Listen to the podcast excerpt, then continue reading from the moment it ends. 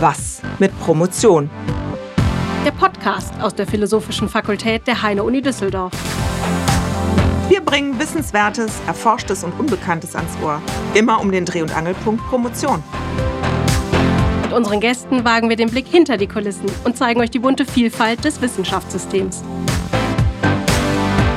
Mein Name ist Simon Brandes. Meistens habe ich die Haare hochgesteckt, aber unordentlich. Ich höre gerne zu und frage kritisch nach. Ich bin Sarah Kriegs, 1,60 Meter voller Wissbegier und ich bin überall da, wo es interessant wird.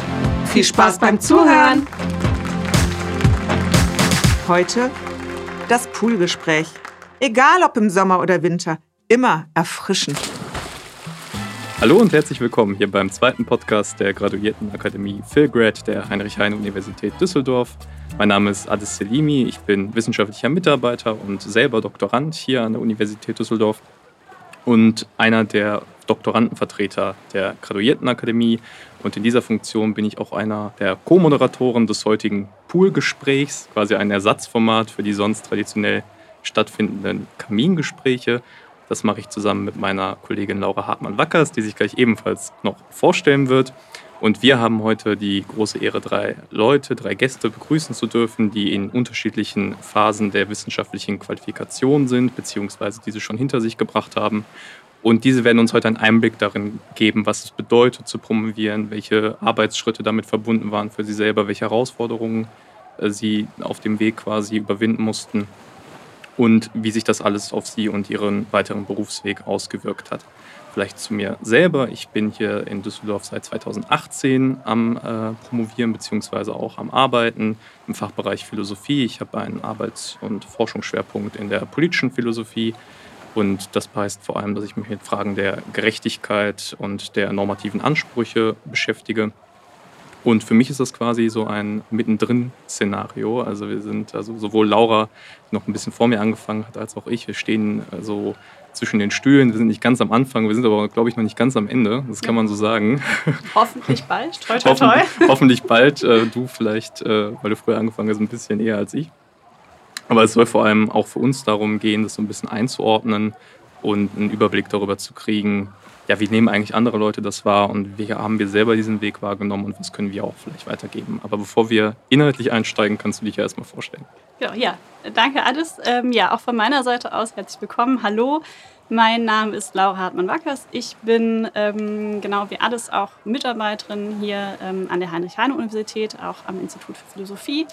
Ich promoviere jetzt seit 2017 habe einen Schwerpunkt in der Medizinethik und äh, Adis hat das gerade schon so schön angesprochen zwischen den Stühlen. Also ich hoffe, mein, ich sitze schon eher auf dem Stuhl, der Richtung Ende zeigt, als auf dem, der äh, in der Mitte steht.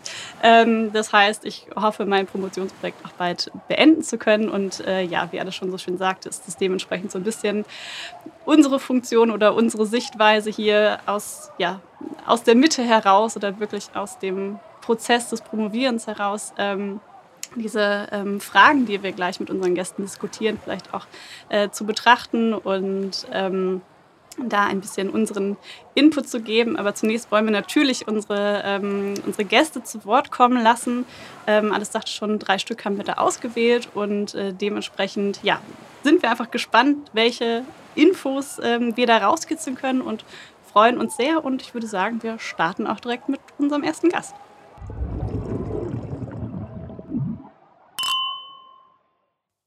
Ja, unser erster Gast heute ist Francis Scheffels. Francis ist wissenschaftlicher Mitarbeiter am Institut für Philosophie und damit auch ein direkter Kollege. Francis ist jetzt ganz frisch dabei bei der Promotion. Seit circa einem halben Jahr ähm, hat er jetzt angefangen, sich mit seinem Thema zu beschäftigen. Francis, erstmal schön, dass du da bist. Hallo, herzlich willkommen. Ähm, die Tatsache, dass du jetzt so frisch dabei bist, äh, führt uns auch direkt sehr gut zu unserer ersten Frage, nämlich die Frage, Francis, wie kommst du überhaupt dazu zu promovieren? Warum hast du damit angefangen? Wie, ähm, ja, wie hast, hast du gestartet? Was, was ist da los? Ja, erstmal guten Tag. Ähm, wie bin ich dazu gekommen? Äh, es war für mich eigentlich eher, ich bin da so reingerutscht. Ähm, es war jetzt nicht so ein direkter Plan von mir, sondern eher immer, ich habe mich gefragt, worauf habe ich am meisten Lust?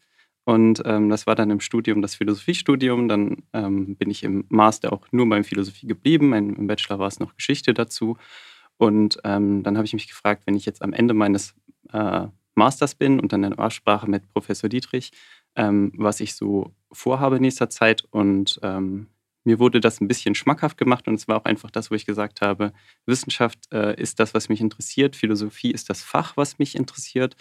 Und ähm, dementsprechend bin ich dann so einfach mal weiter dabei geblieben und ähm, einfach das wissenschaftliche Arbeiten, vor allem die Kommunikation, die Kolloquien und äh, die Institutstreffen, wo man sich dann inhaltlich über die Themen unterhalten kann. Das war einfach immer das, was mir besonders viel Spaß gemacht hat. Und ähm, genau, deswegen bin ich so dabei geblieben. Ja, du hast jetzt schon ein paar Schlagworte genannt in deiner Aufzählung, also quasi der Austausch mit anderen äh, Mitgliedern der Scientific Community. Wie würdest du für dich diese Phase am ehesten zusammenfassen? Also was bedeutet für dich Promotion? Was ist da, was steht da im Fokus? Ist es das Verfassen der Dissertation? Ist es das drumherum? Wo würdest du da so nach äh, dem halben Jahr Einstieg sagen, wo siehst du deine Schwerpunkte aktuell in deiner Tätigkeit?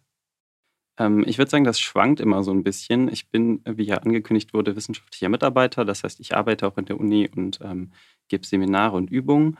Ähm, und je nachdem, was halt gerade viel ansteht für äh, die Seminare, muss ich mich da mehr darauf vorbereiten. Und dann steht das tatsächlich mehr im äh, Fokus und dann äh, wird das auch vielleicht ein bisschen überproportional ähm, da nimmt, das viel Raum ein in, meinem, in meiner Arbeitsweise. Und sonst würde ich sagen, zurzeit, naja, in Corona sind halt auch viele Leute nicht im Büro. Ähm, das heißt, die Kommunikation und die Institutstreffen sind eher weniger ausgeprägt. Wir sind ja ein theoretisches Fach mit der Philosophie. Das heißt, ich stehe da nicht die ganze Zeit in irgendwelchen Laboren mit äh, vielleicht anderen Leuten, sondern ähm, ich sitze normalerweise einfach vor meinen Büchern oder vor dem PC und lese viel.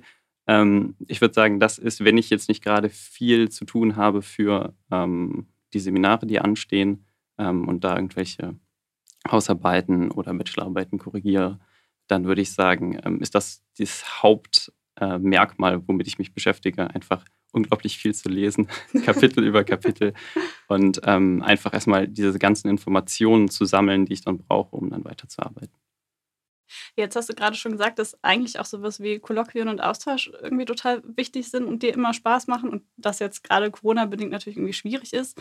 Ähm, das klingt dann schon mal nach einer Herausforderung auf jeden Fall. Gibt es sonst noch Dinge, wo du sagst, das war jetzt in der Anfangsphase auf jeden Fall die größte Herausforderung oder das sind Dinge, ähm, die ja, es schwierig machen zu promovieren gerade? Äh, jetzt speziell bezogen auf die Corona-Situation oder grundsätzlich auf den Anfang äh, der Promotionsphase? Äh, beides, also auch ganz grundsätzlich, wo du irgendwie sagen würdest, das, das sind Dinge, damit muss man, oder da muss man auf jeden Fall, die Hürden muss man nehmen. Ähm, ich ich kenne das jetzt nur aus der Corona-Zeit, deswegen war meine Nachfrage vielleicht auch gar nicht so klug. Ähm, Oh, das ist eine gute Frage. Also ich fand es jetzt nicht so schwierig, sich erstmal einzuschreiben. Und ich muss auch sagen, ich hatte einfach Glück, dass ich ähm, da die Unterstützung vom Institut und von ähm, Lehrstuhl bekommen habe, dass da auch ein Interesse bestanden hat, äh, mich aufzunehmen und ich dann dementsprechend unterstützt wurde. Ähm, aus anderen ähm, Stellen kenne ich, dass das schwierig sein kann, äh, genau eine, eine, Profes eine, Professur zu finden, die sagt, ja, ähm, hier wollen, brauchen wir noch jemanden genau in dem Bereich. Ähm, aber spezifisch bei mir war das jetzt eigentlich so relativ gut durchgerutscht, ohne großartige Probleme. Ähm, kann ich eigentlich nicht sagen, dass es problematisch gewesen ist, aber auf Corona bezogen. Ich bin einfach jemand, äh, ich höre sehr gern zu und ich, und ich kommuniziere dann auch ganz gerne ähm, fachwissenschaftlich mit den Leuten. Ähm, und das ist halt zurzeit äh, weniger geworden, sage ich mal. Also nicht notwendigerweise so, dass es jetzt gar nicht mehr stattfindet, aber es ist halt, es macht es etwas äh, schwieriger. Ja, du hast gerade gesagt, du bist äh, frisch eingestiegen, noch gar nicht so lange dabei. Ähm, das ist natürlich toll für die nächste Frage, weil wir natürlich auch wissen wollen, wie würdest du beispielsweise die Unterschiede zum Masterstudium sehen oder zum Studium generell? Also man bleibt ja erstmal an der Uni, da ist ja eigentlich auch viel Kontinuität, wie du auch sagst, mit Betreuerinnen und Betreuern.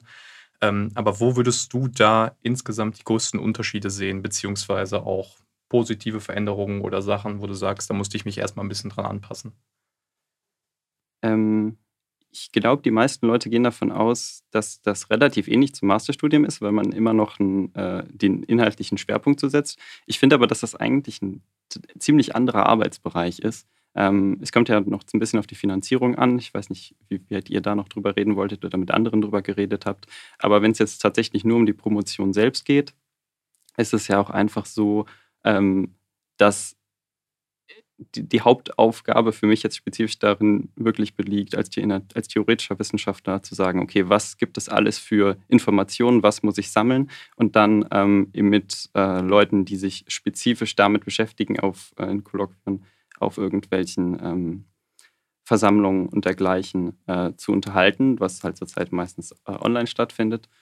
Ähm, und das ist, finde ich, was ganz anderes. Die Leute sind um es so ein bisschen plakativ zu sagen, auf einem etwas anderen Level, als man das dann vielleicht im ähm, Masterstudium hat.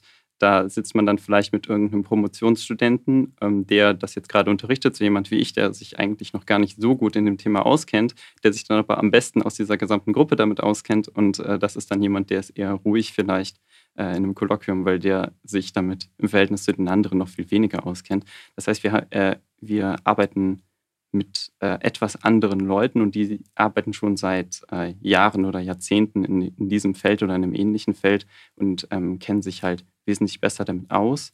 Und ähm, ich hatte im Masterstudium bei mir persönlich auch das Gefühl, es ist halt alles relativ vorgegeben. Ähm, man macht auch sehr unterschiedliche Themen, ähm, was halt gerade so ansteht. Man macht zwar, man setzt ein bisschen seinen Schwerpunkt, aber not, und das muss man vielleicht auch gar nicht so unbedingt.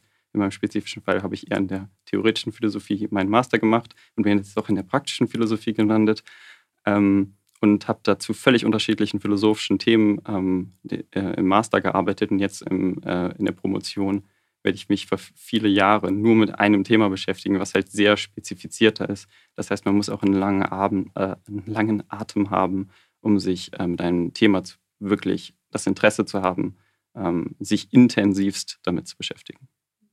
Ja, apropos Thema, du hast jetzt gerade schon gesagt, dass du ähm, ja auch diesen Wechsel hattest von der theoretischen zur praktischen Philosophie und ähm, jetzt ja gerade auch ähm, ja, dein Thema ausarbeitest oder ausgearbeitet hast, mit dem du promovieren möchtest.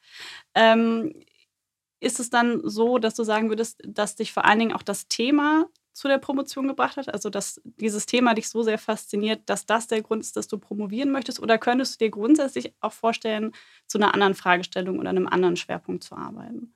Ähm, ich würde über mich selber sagen, dass ich relativ breit aufgestelltes Interesse an allen möglichen, vor allem philosophischen Themen habe. Deswegen ähm, war das jetzt auch nicht unbedingt so, dass ich mir gedacht habe, ach, praktische Philosophie interessiert mich nicht, deswegen mache ich das im Master nicht, sondern äh, ich habe jedes ähm, Semester im HISS-LSF nachgeschaut, was gibt, wird denn angeboten und oh, das klingt spannend, das will ich machen. Ähm, und äh, dann habe ich auch viel mehr gemacht, als ich eigentlich müsste. Und dann hat das dadurch ein bisschen länger gedauert mit dem Studium. Ähm, aber es gab einfach viele Sachen, die mich interessiert haben. Und ähm, der Übergang in die Promotion, das war bei mir jetzt nicht so, dass ich äh, zum Professor Dietrich gegangen bin und gesagt habe, ich würde gerne zum, also mein Thema ist äh, transitive Gerechtigkeit, so ganz grob noch bis jetzt.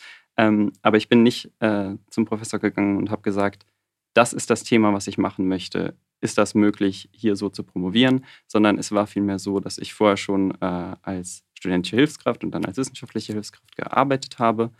Und ähm, das hat dann, da, das, deswegen war ich sowieso schon in gewissem Maße in der Kommunikation und es war dann eher, ich möchte promovieren. Ich finde das spannend, weiter in der Philosophie zu arbeiten. Und dann haben wir zusammen überlegt, was könnte ein Thema sein. Da sind wir dann ein bisschen durch die politische Philosophie gegangen, was es da für interessante äh, Themen gibt. Und ähm, das richtete sich dann nicht hundertprozentig danach, äh, worauf habe ich jetzt Lust. Ich habe dann am Ende die Entscheidung getroffen, was ich machen wollte.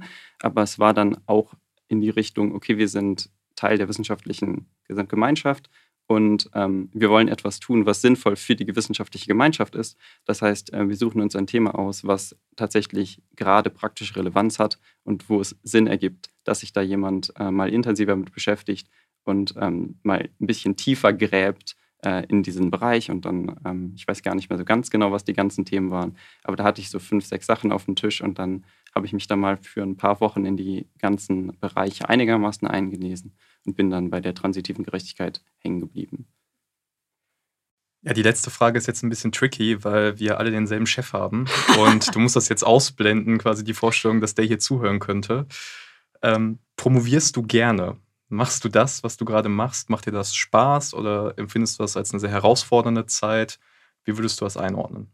Sind die Kollegen nett? Sind, genau, sind die Kollegen nett auch immer wichtig. Ähm, ja, also ich muss sagen, ähm, ich verstehe mich sehr gut und ich, die Kommunikation funktioniert auch sehr gut mit äh, unserem Chef. Ähm, bei den Kollegen, ich weiß nicht, da gibt es halt die eine oder andere Person, ähm, wo das nicht ganz so gut funktioniert.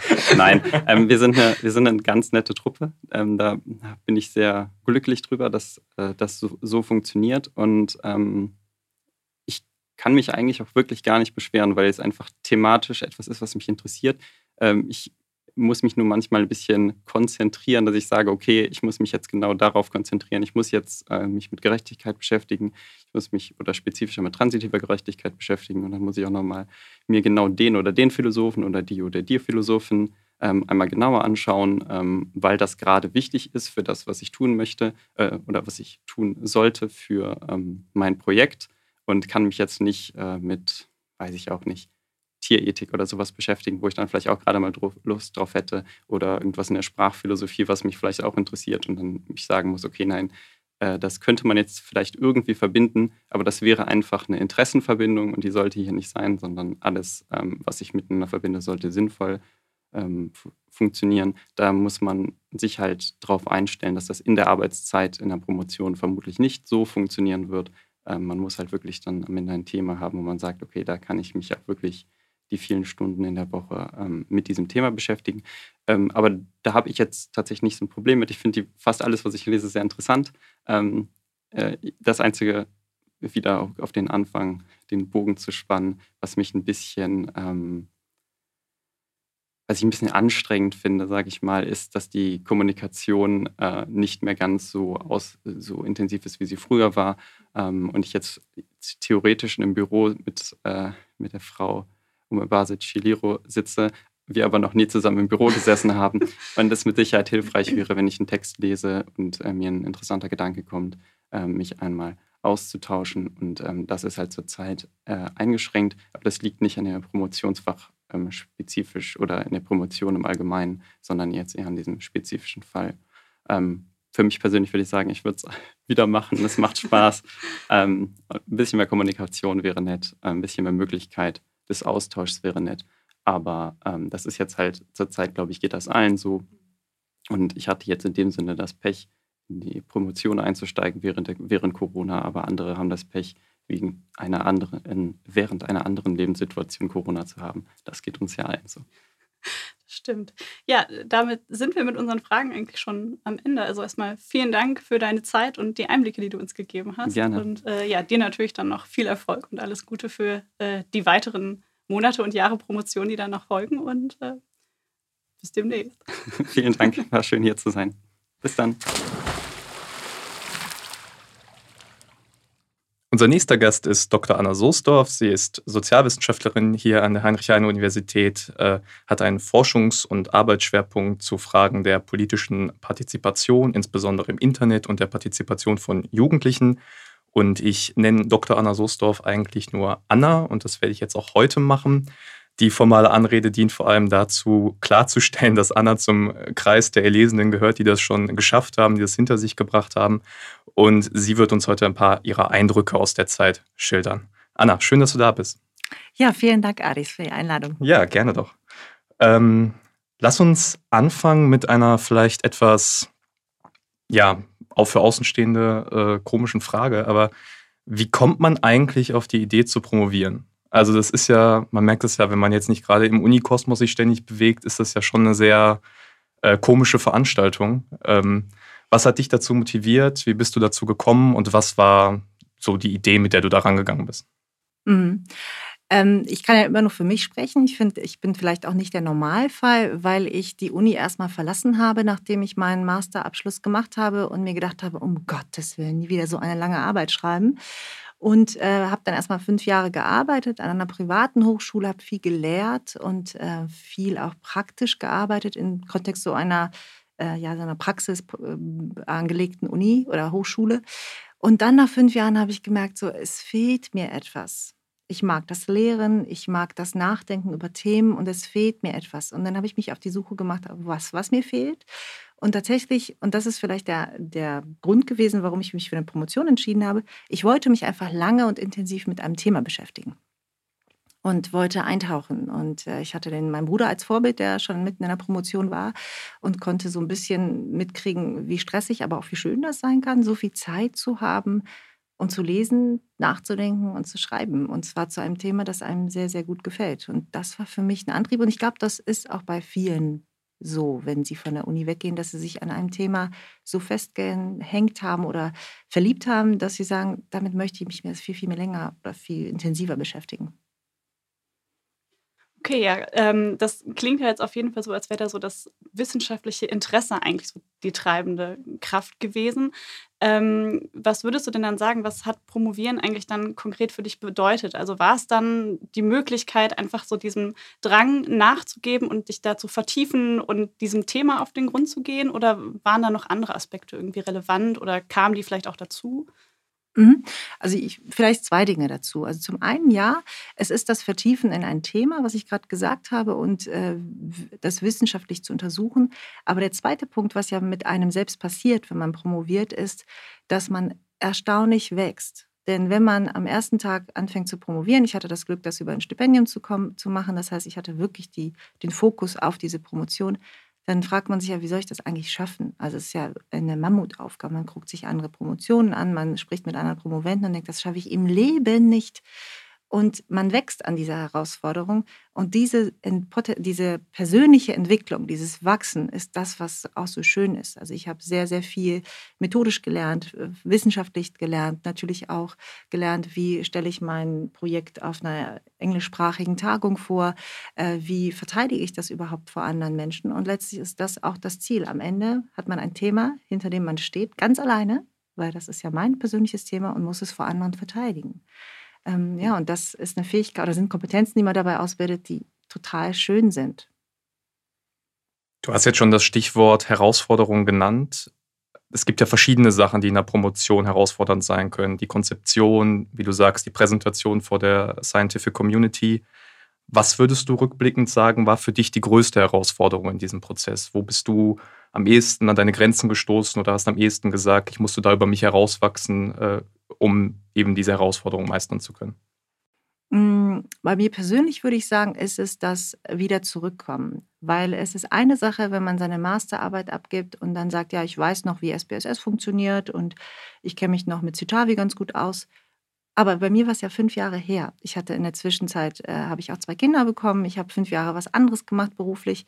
Und ich bin wieder zurückgekommen und musste das alles nochmal neu lernen. Also ich musste nicht, aber ich wollte es. Ich wollte nochmal in einen SPSS-Kurs mit den äh, Erstis sitzen, äh, um das einfach nochmal ähm, auf den Schirm zu kriegen und das nochmal zu vertiefen.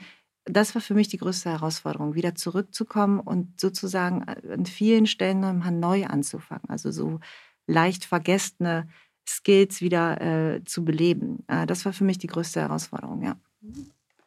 Okay, das heißt, ähm, also das ist ja dann bei dir auch so eine ja, besondere Situation, wie du ja auch am Anfang sagtest, in dieses Zurückkommen und auch dieser, also man sagt ja dann heute vielleicht auch so schön Brüche im Lebenslauf, also dieser Bruch erstmal und dann so mhm. die, die, Rückkehr. Ähm, und jetzt hast du ja gerade schon gesagt, dass es dann vor allen Dingen auch irgendwie bedeutet hat, ja, vielleicht auch nochmal wieder neu anknüpfen und vielleicht auch sogar noch mal einen Schritt zurückzugehen zu dem, wie man eigentlich aufgehört hat im Master. Ähm, vor dieser Situation, was würdest du sagen, waren so die vielleicht Unterschiede zum Master und jetzt in deiner jetzigen Situation vielleicht auch Unterschiede zum, ähm, ja, äh, zum Status des Postdocs ähm, während der Promotion oder ja, der Phase des Promovierens? Mhm. Also eine Promotion ist ja oftmals dadurch gekennzeichnet, dass man einfach wirklich alleine ist. Ja? Man muss sich sehr, sehr selbstständig um sich selbst kümmern. Im Master ist man sehr geleitet. Ja? Ich habe ja meine Kurse, zu denen ich gehen muss. Unterschiedliche Dozenten sind ja auch unterschiedlich. Äh, ja, und geben unterschiedliche Vorgaben vor oder mhm. lassen wiederum äh, lange Leine. Das ist ja sehr unterschiedlich. Aber trotzdem hat man ein Gerüst. Man hat auch äh, Kolleg also KommilitonInnen, mit denen man sich austauschen kann. Man sitzt nicht so alleine in einem Boot. Und in der Promotion sitzt man wirklich allein in dem Boot. Selbst wenn man regelmäßig zu den, äh, zu den betreuenden ähm, Doktoreltern geht, dass ich wirklich jedem empfehlen kann, das auch einzufordern, weil es sehr, sehr wichtig ist, sich immer wieder zu spiegeln. Und ich war auch in einem Graduiertenkolleg, das heißt, ich hatte auch Kommilitonen, mit denen ich mich austauschen konnte aber keiner hat ja zu meinem Thema mhm. Ahnung. Ja? Das heißt, ich musste mich da wirklich alleine durch, durcharbeiten. Und insofern ist man so wie so ein Selbstständiger, wie so ein Freiberufler. das ist auch eine totale Prüfung für einen selbst, was ich eben gesagt habe, eine Herausforderung. Wie organisiere ich mich? Wie, äh, wie gut äh, organisiere ich auch das wissenschaftliche, die wissenschaftlichen Skills, die ich erarbeite? Und um auf deine Frage zurückzukommen, was, äh, wie unterscheidet sich das zu meinem jetzigen Arbeiten? Äh, interessanterweise ähm, ist es so, dass ich jetzt ja sehr, sehr viele Projekte habe, die so ähnlich sind wie das Promotionsprojekt. Mhm. Und deswegen, äh, wenn ich heute zurückblicke auf die Promotion, denke ich mir so, ach, wie süß. Damals hatte ich nur ein Projekt und heute habe ich halt so zehn. Ja. Mhm. Und äh, die sind natürlich nicht so intensiv und ich habe sehr viele Helferlinge, sage ich mal, ne? also viele Hilfskräfte oder auch KollegInnen und ich greife zurück auf Erfahrung oder auch ein Wissens- und auch äh, ja, ein Citavi-Schatz, den ich mir schon erarbeitet habe. Aber heute hat man ja bei weitem nicht die gleiche Zeit und die gleiche, hm, ja, die gleiche Tiefe, in die man reinblicken kann. Aber man profitiert davon, dass man das ja schon einmal gemacht hat. Also das sind so vielleicht die größten Unterschiede. Ich hatte das ja eingangs erwähnt. Du beschäftigst dich in Forschung und Lehre vor allem mit Partizipationsmöglichkeiten, auch äh, der Partizipation von Jugendlichen. Du hast einen Forschungsschwerpunkt insbesondere zu Fridays for Future, bist da auch mit dem hiesigen Ortsverband äh, in Kontakt gewesen, wenn ich das richtig verstanden habe. Würdest du für uns vielleicht ganz kurz erklären, was war dein Promotionsthema und vor allem rückblickend, würdest du für dich die Entscheidung treffen, ja, genau zu diesem Thema würde ich nochmal promovieren wollen? Mm, ja, also ähm, vielleicht die zweite Frage zuerst. Ähm, natürlich habe ich das jetzt einmal so gemacht und es war total spannend, aber jetzt kenne ich mich da ja schon aus und ich fände es cool, was anderes zu machen. Also das heißt, äh, vielleicht, wenn ich jetzt nochmal promovieren würde, würde ich mir natürlich ein anderes Thema äh, suchen. Auf der anderen Seite äh, hat das eine totale Grundlage für mich geschaffen und davon zehre ich halt heute noch. Ja, ich kenne mich total gut aus in Partizipationsforschung. Ich weiß, wer, wer die Jugendforscher, die wichtigen JugendforscherInnen sind in Deutschland. Ja, also von daher hat das schon eine ganz gute Grundlage geschaffen.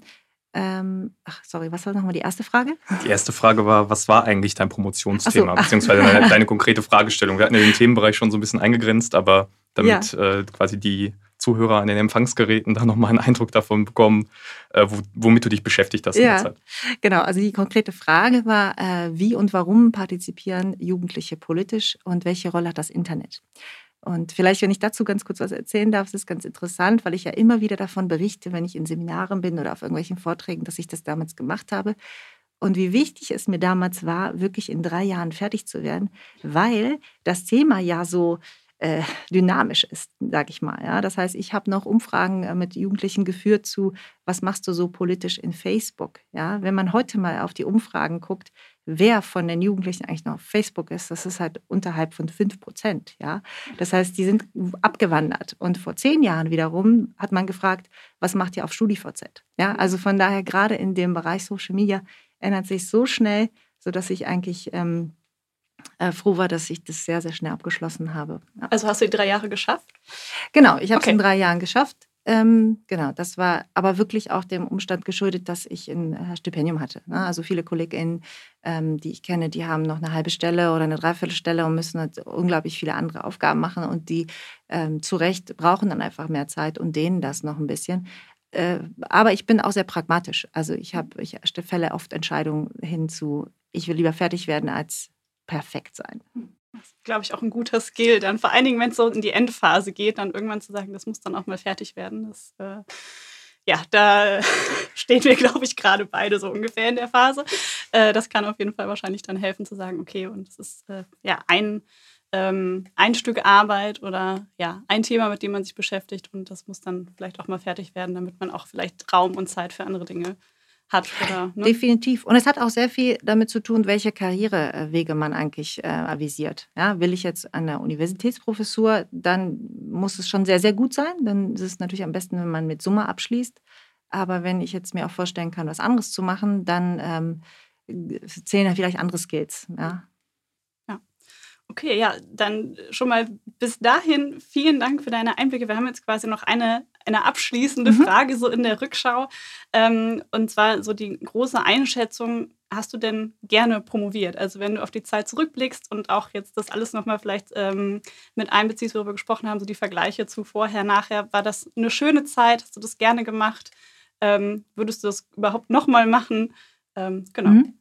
Also ja, definitiv, ich würde es nochmal machen. Ich fand es eine total schöne Zeit. aber es ist nicht jeden Tag Ponyhof. Ja? Also ich habe zum Beispiel ganz oft sage ich, dass gerade das erste Jahr wirklich geprägt ist von Selbstzweifeln, weil man sich denkt, warum sollte ich das schaffen? Die anderen sind doch viel besser und das habe ich ja noch nie geschafft und es ist so viel Arbeit, es ist so, so, ein, so eine Mammutaufgabe. Und dieses Gefühl schwindet mit jedem Tag, wo man irgendwas schafft. Ja, sei es irgendwie ein Konzept, sei es ein paar Zeilen, sei es irgendwie irgendeine Literatur gut verstanden haben oder so. Und ich habe wirklich das Gefühl, so nach einem Jahr habe ich mich selbstbewusst mit meiner Arbeit gefühlt. Und das ist schon bemerkenswert, weil ein Jahr ist eine lange Zeit. Und das muss man sehr aushalten können, dass man trotzdem dabei bleibt und sich nicht entmutigen lässt, wenn man diesen Wunsch hat und auch das Gefühl hat, ja, ich schaffe das schon. Anna, vielen Dank für deine Zeit. Vielen Dank. Wiedersehen. Tschüss. Ciao.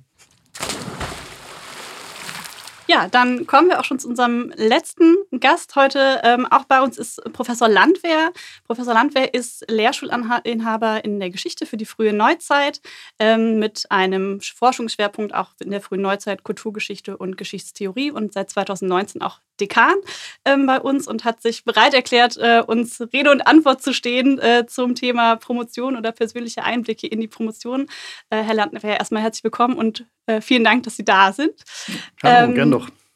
Genau, wir wollen heute so ein bisschen ja einen persönlicheren Einblick in ja, Ihre Promotion oder Promotionszeit ähm, bekommen und da vielleicht so die erste Frage, wie kommt man eigentlich dazu zu promovieren? Also wie sind Sie eigentlich zur Promotion gekommen?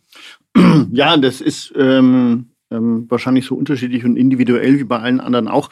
Ähm, ich muss dazu sagen, ich komme aus so einer Familie oder aus einem Haushalt, ähm, die mit akademischem Leben nicht so viel zu tun hat. Also ich bin nicht der Erste, der studiert hat, aber der Erste, der fertig studiert hat immerhin bei uns.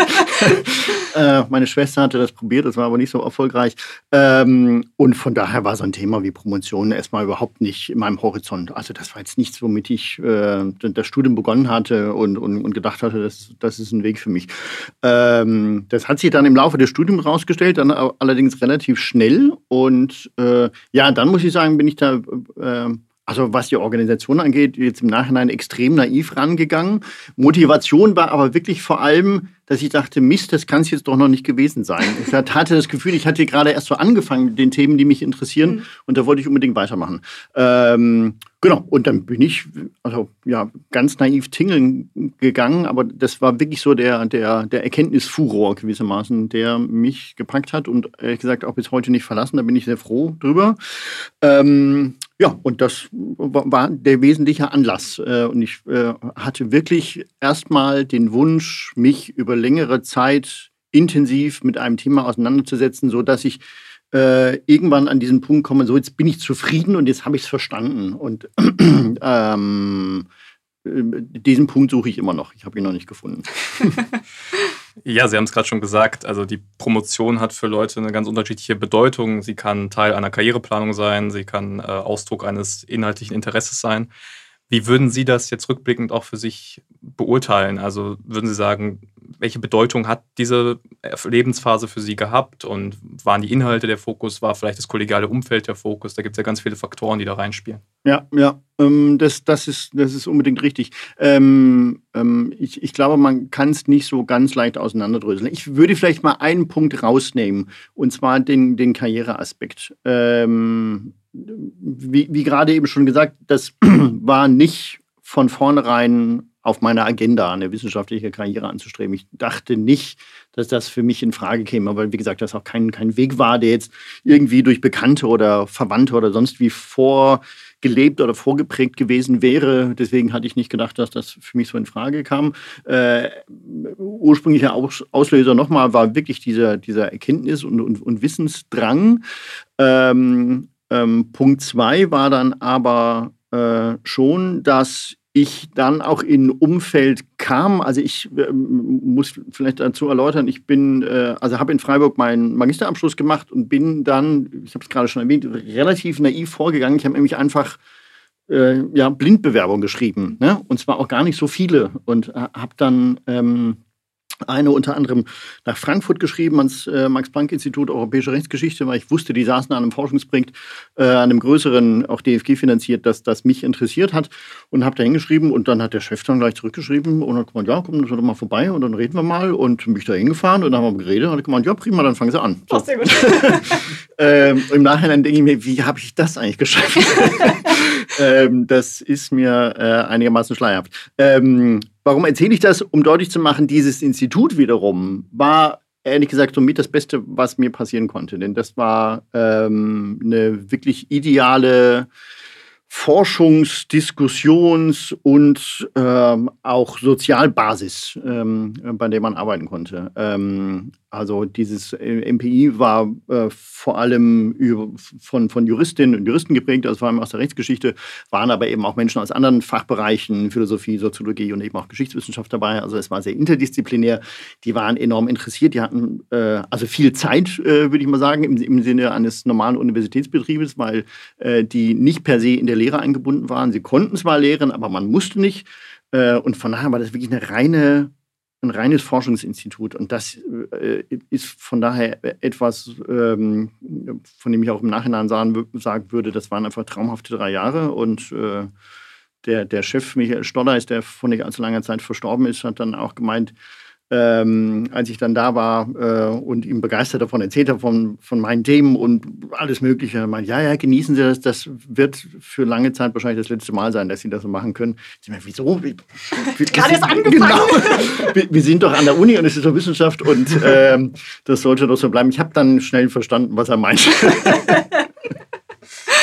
Okay, jetzt ähm, hatten Sie schon gesagt, dass ähm, also zum einen so die Einordnung vielleicht dann zu späteren Phasen in der Karriere sich dann nochmal anders ergibt, ähm, aber auch, dass Sie mit so einer gewissen Naivität vielleicht daran gegangen sind. War das dann auch was, was zu bestimmten Herausforderungen in dem Promotionsprozess geführt hat oder lagen die eher auf einer anderen Ebene? Also wo würden Sie sagen, was hat Sie da so am meisten gefordert oder war, wo waren so Grenzen, an die Sie gehen mussten oder vielleicht auch über die Sie gehen mussten? Hm, Ja, also das eine war sicherlich ähm, nochmal eine, eine luxuriöse Situation. Also ich musste mir über viele Dinge keine Gedanken machen. Ähm, ähm, also das wusste ich da natürlich in der Zeit schon zu schätzen, weil ich natürlich auch viele Kontakte hatte zu anderen Menschen, die in einer ähnlichen Phase waren und die dann auch an der normalen, in Anführungsstrichen, an der Uni gearbeitet haben und äh, sicherlich nicht so gut ausgestattet haben. Aber es gab viele Dinge, vor allem jetzt, was das Finanzielle oder Organisatorische anging. Meine Max-Planck-Institute, die sind einfach wirklich luxuriös ausgestattet, selbst wenn sie so einen geisteswissenschaftlichen oder juristischen in dem Fall ähm, Schwerpunkt haben. Äh, von daher, wenn ich ähm, eine, eine, Archivreise oder sonst was machen wollte, musste ich einen Antrag schreiben und dann war es okay. Ne? Also, mhm, okay. Ähm, äh, von daher gab es eine Menge Dinge, um die ich mich nicht kümmern musste. Okay. Ähm, und insofern hatte ich vielfältig eher mit Aspekten zu tun, äh, wenn es um Herausforderungen ging, die äh, inhaltlicher Art waren. Und das würde ich eher sagen, ist ein Luxusproblem. Äh, oder die, das sind ja die Probleme, die man da noch sucht. Ne? Wäre ja schade, wenn man eine Promotion hinter sich brächte und man hätte keine inhaltlichen Probleme. Dann macht man, glaube ich, irgendwas falsch. Äh, das nächste ist aber äh, natürlich dann schon, dass äh, das, das Denken, ähm, das natürlich in der Promotionsphase oder schon zu Beginn der Promotionsphase eingesetzt hat, dass ich mir gedacht habe, okay, Promotion ist sicherlich erstmal kein Fehler, egal in welche Richtung man da gehen möchte, aber äh, eigentlich möchte sie ja schon dabei bleiben. Ne? So. Und wie stelle ich mich jetzt so auf, äh, dass ich auch in diesem Uni-Wissenschaftsbetrieb bleiben kann? Ähm, ähm, ja, es hat ganz gut funktioniert. Also ich habe sicherlich viel Glück gehabt und vielleicht auch das eine oder andere richtig gemacht. Ähm, aber das sind natürlich schon so Dinge, äh, die man damit sich rumträgt. Ähm, vor allem, wenn es dann darum geht, äh, auch andere Dinge natürlich noch zu planen, die jetzt mit der Arbeit per se nichts zu tun haben. Ne? Wenn es um privates, Familie und sonst was geht, ähm, ja, ähm, das äh, beschäftigt einen zumindest, ich will es mal so sagen. Und das ist nicht so ganz äh, trivial. Ja. Ja, Sie haben ja gerade schon die drohenden Worte des Institutsleiters äh, einmal durch den Raum hallen lassen, mit dem das wird nicht so bleiben. Ähm, jetzt haben wir natürlich das Glück, dass Sie ja im Grunde die komplette Karriereleiter einmal durchgegangen sind, also sehr viele Einblicke sammeln konnten. Wie würden Sie das jetzt auch rückblickend sagen? Unterscheidet sich eigentlich diese Promotionsphase von Postdoc, heute Professur bis zum Dekan, vielleicht auch der Phase davor? Also es ist ja ein sehr, Sie sagen, es ist ein sehr spezieller Bereich oder ein sehr spezieller Zeitraum ähm, der persönlichen Entwicklung. Wie würden Sie da die Vergleiche ziehen zu anderen Mhm. Bereichen? Was sind so die Hauptunterschiede oder wo Mhm. gibt es vielleicht auch Gemeinsamkeiten? Mhm. Ähm, ja, ich, ich, ich würde vielleicht mal von dem Idealbild der Promotion sprechen. Das, das tue ich sicherlich auch deswegen, ähm, also oder tue ich gerade wegen meiner Funktion auch als Dekan, äh, weil ich natürlich auch sehe, aber auch als, als, äh, als Inhaber einer Professur und auch als, als jemand, der eben schon seit längerem Promovierende äh, selbst betreut. Ähm, ähm, das sage ich deswegen, weil ich eben natürlich im Alltag sehe, wie groß die Spreizung sein kann, ähm, ähm, der, also, oder wie vielfältig die Facetten sein können, was Promotion in Konkreten bedeutet. Ähm, und deswegen habe ich das jetzt auch gerade so vielleicht sehr paradiesisch dargestellt, weil ich das auch im Nachhinein so sehe, beziehungsweise auch schon in der Promotionsphase so gesehen habe. Aber die Art und Weise, wie ich das machen durfte, würde ich als nahezu ideal ansehen. Ja? Ähm, und das macht natürlich dann auch die Eigenheiten dieser Promotion aus. Äh, und so ist es ja auch vielfach beschrieben, auch in allen wissenschaftspolitischen Äußerungen unterschiedlicher Art. Was heißt Promotion? Das soll die Möglichkeit sein, sich für einen bestimmten Zeitraum auf ein bestimmtes Thema, dann vielleicht noch am besten eingebettet in den größeren wissenschaftlichen Kontext zu konzentrieren und mehr oder weniger ausschließlich daran zu arbeiten. Ähm, und das markiert auch schon den ersten Unterschied. Das ist sicherlich eine Situation, die danach in der Form, zumindest über zwei, drei, vier, fünf Jahre hinweg oder so, äh, sicherlich nicht mehr so schnell wiederkommt. Also es sei denn, man hat dann irgendwie den Luxus und kann ein Stipendium als andere rein oder so. ähm, aber das passiert dann eher so gegen Ende der akademischen Karriere. Also am Anfang und am Ende, da, da hat man das und dazwischen passiert dann einiges andere.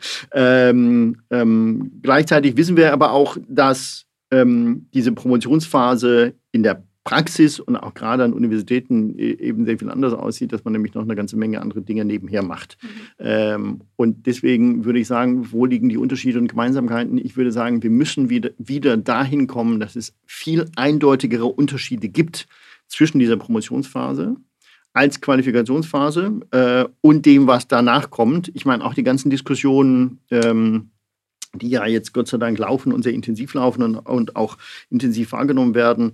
Ich bin Hanna etc. pp. Also die Frage, wie, wie, sieht es mit der Situation des sogenannten Mittelbaus aus?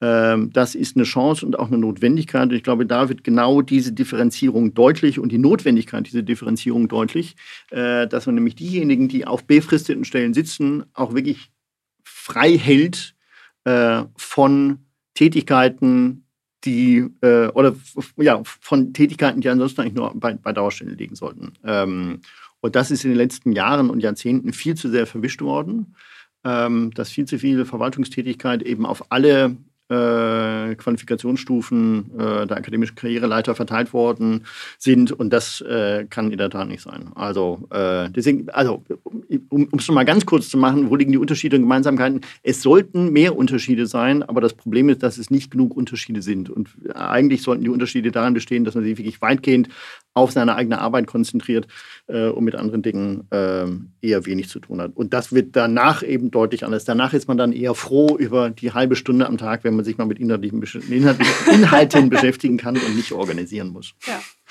Ja, super. Ja, vielen Dank. Jetzt haben Sie gerade schon ähm, ja dann auch quasi nochmal ein, äh, eine Lanze dafür gebrochen, sich auch wirklich thematisch ähm, vertiefen zu können und in der Promotion oder die Promotion ja auch wirklich vielleicht als die Phase nutzen zu können, wo man das wirklich ganz intensiv macht und sich auf so ein Thema einlässt. Und ähm, jetzt habe ich mir herausgesucht, ähm, dass Sie selber zu ähm, einem sehr interessanten Thema ja auch promoviert haben, nämlich frühneuzeitliche Polizeiordnungen. Ähm, und jetzt so auch mit Rückblick ähm, oder wieder im Rückblick auch natürlich nach äh, der Beschäftigung mit vielen anderen spannenden Themen und Fachbereichen. Würden Sie dasselbe Thema nochmal wählen? Würden Sie sagen, das war genau das Richtige? War das, weil Sie es auch eben so beschrieben haben, diesen Erkenntnisdrang hatte, der sich auf dieses Thema fokussiert? Oder ähm, haben Sie eigentlich gedacht, eigentlich interessiert mich so viel und ich nehme jetzt das und den Rest, den schaffe ich vielleicht später noch und dann ist es, ist es anders gekommen, als Sie gedacht haben.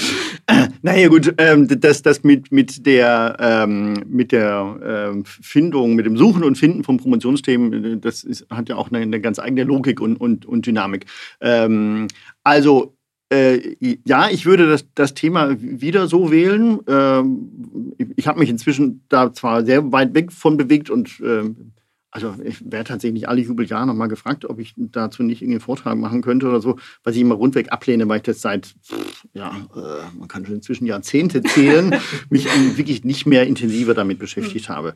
Ähm, was aber nicht heißt, dass das für mich ad acta gelegt wurde, sondern das war eben in, in, der, in der rückblickenden Verklärung der eigenen wissenschaftlichen Biografie so ein erster Schritt, ähm, auf den dann andere gefolgt sind. Und wie gesagt, der, also der, der Weg, äh, der ist beim Gehen entstanden. Äh, der, der war sicherlich nicht geplant, aber dieser erste Schritt, der war da in der Tat ganz wichtig. Ähm, die, die, die Logik beim Finden von Promotionsthemen besteht ja nicht zuletzt daran. Ich habe es auch gesagt, ich wusste, also mich hat dieser Themenbereich interessiert und ich wusste, dass an diesem MPI dazu gearbeitet wird und so, wenn man so möchte, kamen wir beide zusammen.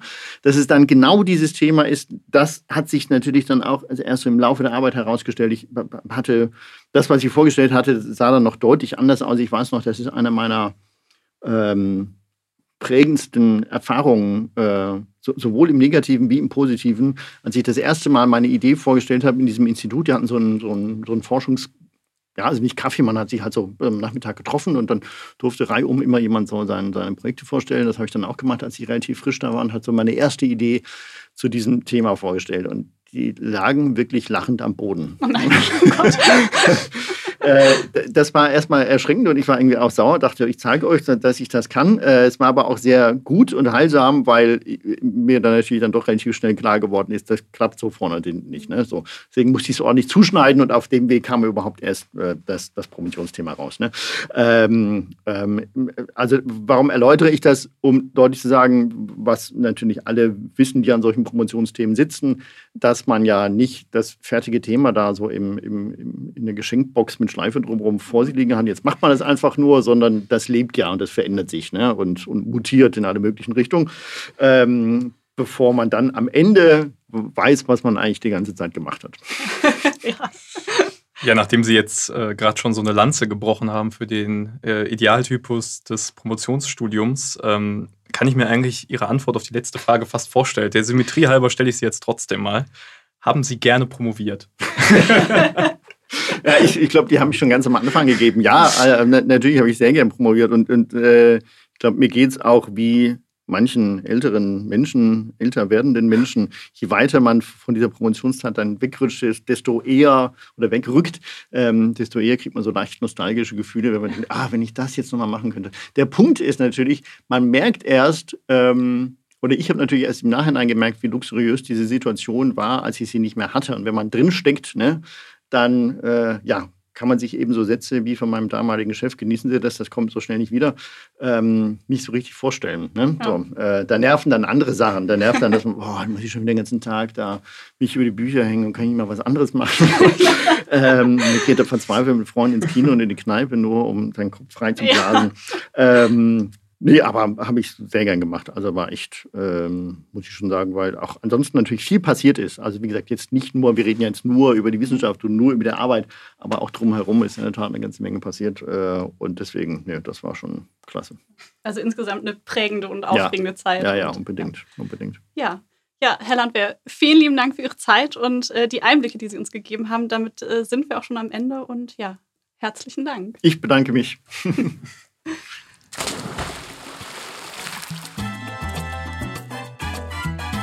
Ja, dann haben wir jetzt drei spannende Gespräche gehört, drei Einblicke aus drei Phasen der wissenschaftlichen Karriereleiter, der wissenschaftlichen Qualifikationszeit. Ja, vielleicht erstmal ganz persönlich, was war so dein Eindruck? Ähm, ja, also ich auf der einen Seite glaube ich teilweise irgendwie doch sehr unterschiedlich, aber ich glaube insgesamt so das Fazit zu ziehen, dass Promotionsphase eigentlich eine sehr schöne Phase ist, die zwar ähm, in sich dann ein, ein, einige Herausforderungen hat oder auch Hürden oder wie die Anna auch sagte, es ist nicht immer nur Ponyhof, sondern da gibt es auch ähm, ja, einige Schwierigkeiten dabei, aber das ähm, ist doch auch irgendwie so eine Phase ist, ja, in der man im besten Fall, wie Herr Landwehr das ja auch so schön sagte, dann die Freiheit hat, da wirklich sich intensiv in so ein Thema einzuarbeiten und mal ähm, ja auch so zu versinken in einer Fragestellung, einer Thematik. Ähm, und das fand ich äh, doch ein sehr schönes und auch sehr ermunterndes Fazit, ähm, dass man diese Phase vielleicht doch auch ja nochmal anders schätzen lernt und auch weiß, okay, auch wenn es zwischendurch vielleicht echt anstrengend ist und man wirklich mal einen freien Kopf braucht, ähm, dass eigentlich auch äh, ja, man sich da sehr, sehr glücklich schätzen kann, dass man das überhaupt machen kann. Ja, auf jeden Fall. Und ich fand vor allem für mich auch interessant, doch wie unterschiedlich die Zugänge sind, also die unterschiedlichen Wege, ähm, wo ich auch sagen würde, so im Nachhinein, das war auch ein bisschen konträr zu dem, wie ich es erlebt habe. Also Herr Landwehr meinte ja gerade so ein bisschen, ja, es war so, ich habe es einfach mal versucht nach dem ja. Magister, ne? Und ich weiß, wir beide haben ja die Erfahrung gemacht, dass das so ein bisschen früher mit der Planung anfing, mhm. weil man dann eben dann doch als Hilfskraft mal gearbeitet hat, vielleicht auch schon mal als Student die Möglichkeit hatte, durch ein Stipendium oder eine Förderung äh, mal eine Tagung zu besuchen. Also ein bisschen mehr reinzuschnuppern. Ne? Man, man sieht ja doch, ähm, auch bei Anna, die dann erzählt hatte, ja, ich habe erstmal was ganz anderes gemacht. Ich war erstmal äh, Trainerin oder habe hab, äh, freiberuflich gearbeitet.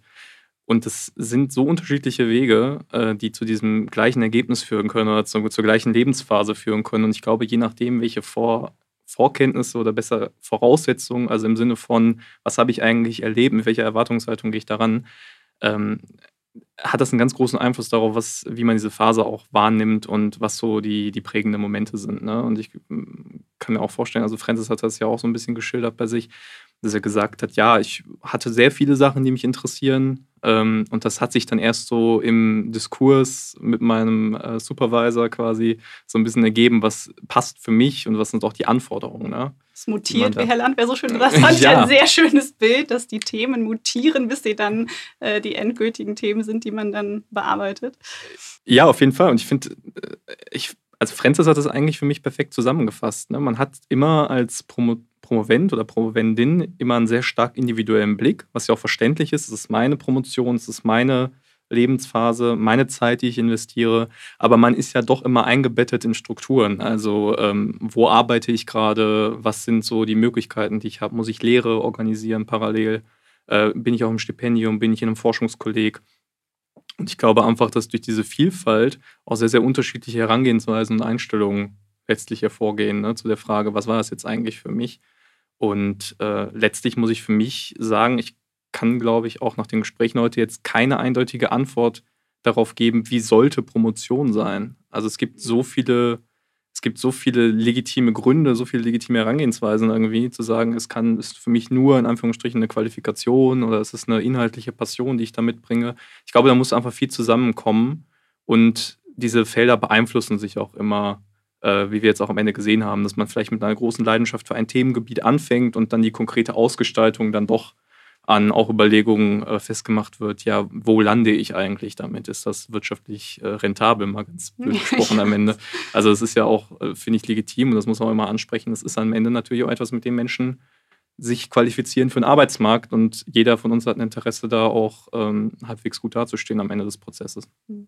Ja, also ich muss sagen, gerade vor diesem individuellen Hintergrund fand ich den Aspekt, den, oder Herr Landwehr hatte das ja auch nur so angerissen und Anna hatte das ja auch mal fallen lassen, dass Promotion ja auch nicht im luftleeren Raum passiert, sondern dass im Zweifelsfall ähm, ja vielleicht auch mit so einer Phase zusammenfällt, altersgemäß, in der noch andere Dinge anstehen oder halt generell auch andere Sachen wichtig sind, also in, der, in denen sich privat auch äh, Dinge verschieben oder Prioritäten gesetzt werden und das ähm, ist da, also deshalb allein schon auch dazu kommt, dass so eine Promotion anders, ja, vielleicht wahrgenommen wird, bewertet wird oder eben auch anders abläuft. Ähm, und ich glaube, dass man das dann eben auch nicht vergessen darf und ähm, vielleicht auch bei der bei der Falle berücksichtigt, in die man ja gerne vielleicht hat, sich mit Kollegen, Kolleginnen oder anderen Promovierenden immer zu vergleichen, wer ist jetzt wie weit und was haben die schon erreicht oder wie viele Vorträge haben die gehalten, haben die, haben die da schon veröffentlicht oder nicht, ähm, dass das ja alles immer auch eine hochindividuelle Lebenssituation ist ne? und dass ähm, quasi nur was auf dem, auf dem Lebenslauf irgendwie steht, ähm, ja eben auch noch nicht alles aussagt und äh, da andere Dinge eben noch eine ganz große Rolle spielen können und das, glaube ich, so eine Promotion dann auch beeinflusst.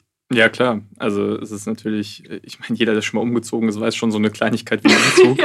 ja. äh, ich ziehe mit meiner Freundin zusammen oder ich ziehe mit meiner Freundin um und auf einmal hat man den ganzen Krempel und der muss ja neben der Doktorarbeit, genau wie in allen anderen Berufen äh, oder Berufsfeldern noch äh, gemanagt werden.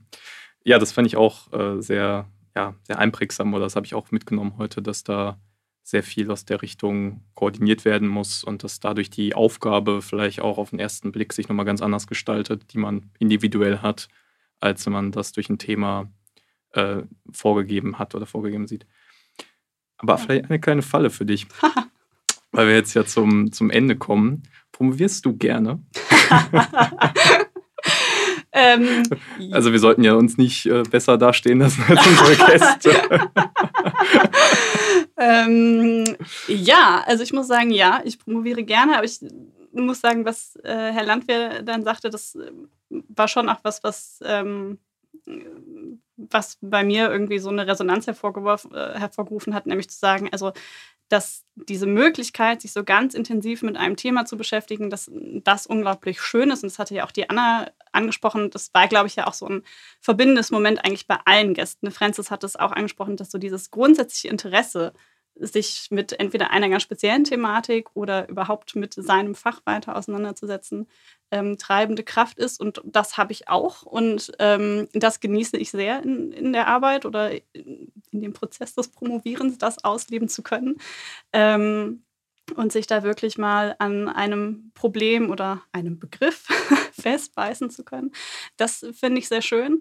Ähm, gleichzeitig finde ich aber auch, dass ja schon auch sehr herausfordernd ist. Ähm, glaube ich, eben weil es auch, wie du sagst, eine Qualifikationsphase ist und man da, glaube ich, viel lernt. Die Anna hatte das ja auch so schön dargestellt, ne, was man da für Skills mitnimmt. Und ähm, wenn sie sich jetzt an Herrn Landwehrs Geschichte zu Beginn seines äh, Forschungsvorhabens erinnert, man vielleicht auch mal auf die Nase fällt oder andere einen erstmal zurechtstutzen oder man irgendwie Erfahrungen macht, wo man sich denkt, ha, war ich vielleicht nicht so gut, wie ich das dachte. Oder ähm, das ist was, da möchte ich besser werden. Und ähm, das kann, kann vielleicht auch mal schmerzhaft sein.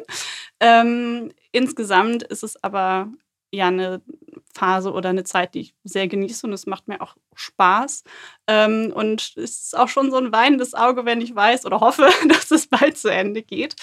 Ähm, und gleichzeitig glaube ich, kommt für mich auch immer mehr so ein Bewusstsein dazu, dass es auch eine sehr privilegierte Zeit ist. Also, dass ich die Möglichkeit habe, ähm, hier ähm, zu arbeiten und so meine Promotion auch zu finanzieren und mir das tatsächlich auch, ne, wie du sagtest, ganz krass wirtschaftlich gesprochen leisten kann, das zu tun. Also einfach ähm, Wissenschaftlerin zu sein und zu forschen. Ähm, und vor dem Hintergrund dann auch so ein bisschen Demut und Dankbarkeit klingt jetzt so schwer, aber ähm, ja, schon so ein Bewusstsein dafür zu, zu haben, dass, es eine, dass nicht jeder das machen kann. Ja. Und du, Adis.